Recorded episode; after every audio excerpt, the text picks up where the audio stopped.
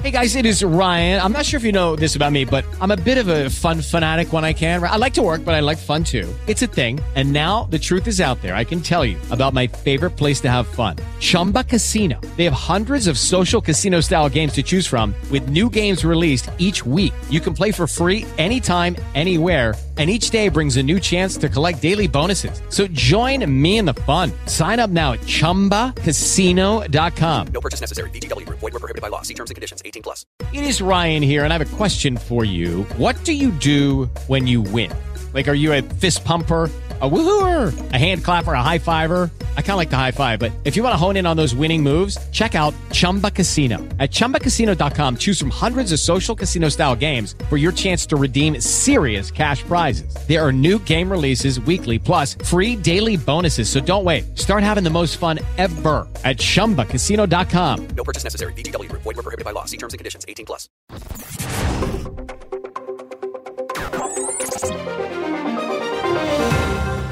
Olá, começa agora o Exame Flash, um rápido resumo das notícias mais importantes dessa terça-feira, 2 de agosto. No episódio de hoje, nós vamos destacar as tensões entre China, Estados Unidos e Taiwan, a reunião do Copom, o fim do recesso no Congresso e a ida do ministro Fábio Faria à Apple por uma atualização exclusiva para o Brasil. A cautela volta a ganhar espaço no mercado internacional, após o fim do rally da semana passada, impulsionado por sinalizações mais brandas do Fed. Bolsas caem na manhã dessa terça-feira, enquanto o dólar estanca as perdas dos últimos dias, sinalizando maior aversão ao risco. Como pano de fundo das preocupações do mercado está o reaquecimento de tensões geopolíticas entre China e Estados Unidos, representado pela visita da presidente da Câmara dos Representantes, Nancy Pelosi, a Taiwan. A viagem é considerada uma afronta por governantes chineses. Como retaliação, a China estaria posicionando mísseis contra Taiwan, segundo o Conselho de Segurança Nacional da Casa Branca. Bolsas da Ásia fecharam em firme queda nesta madrugada, com Xangai caindo mais de 2%. O tom negativo se espalha para o Ocidente, com índices futuros americanos caindo quase 1% nesta manhã.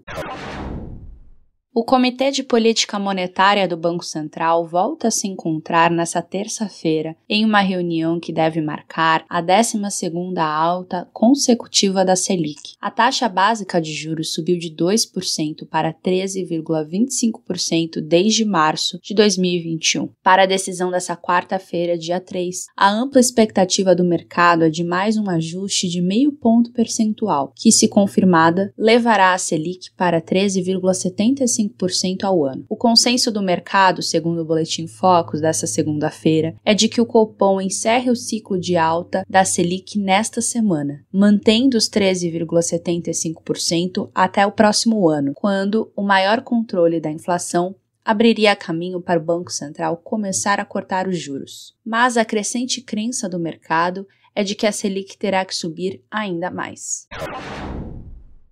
Com a volta do recesso parlamentar nesta semana, a Câmara dos Deputados deve votar uma série de propostas que estão em pautas prestes a perder a validade. Até as eleições em outubro, a Casa deve trabalhar em semanas de esforço concentrado para votar essas matérias. Deputados e senadores têm até o dia 7 de agosto para aprovar três medidas provisórias, Caso contrário, elas perderão a validade. Na lista estão a MP que regulamenta o teletrabalho, a que admite novas regras trabalhistas durante a calamidade pública e a que amplia linhas de financiamento do programa de simplificação de microcrédito digital. O ministro das Comunicações, Fábio Faria, lidera nesta terça-feira uma comitiva do governo brasileiro em missão aos Estados Unidos para cobrar da Apple uma atualização do iOS dos aparelhos iPhone 13. A intenção de Faria é que a empresa torne possível os aparelhos funcionarem na rede 5G pura, que oferece maior velocidade e menor tempo de resposta na conexão. Contudo, ainda que atendido, o resultado do pedido deve ser pífio. No caso do Android, que entre os 242 milhões de celulares do país representa mais de 90% do mercado brasileiro, o Google deixa a ativação do 5G a critério do fabricante dos aparelhos. Esse foi o seu podcast diário Exame Flash. Siga Exame no Spotify na Amazon, assine na Apple Podcast, se inscreva no Google Podcast no Cashbox ou favorite na Deezer. Assim você recebe uma notificação sempre que tiver um novo episódio. E para se manter sempre bem informado, acesse exame.com. Eu sou Isabela Rovaroto e fico por aqui. Até amanhã!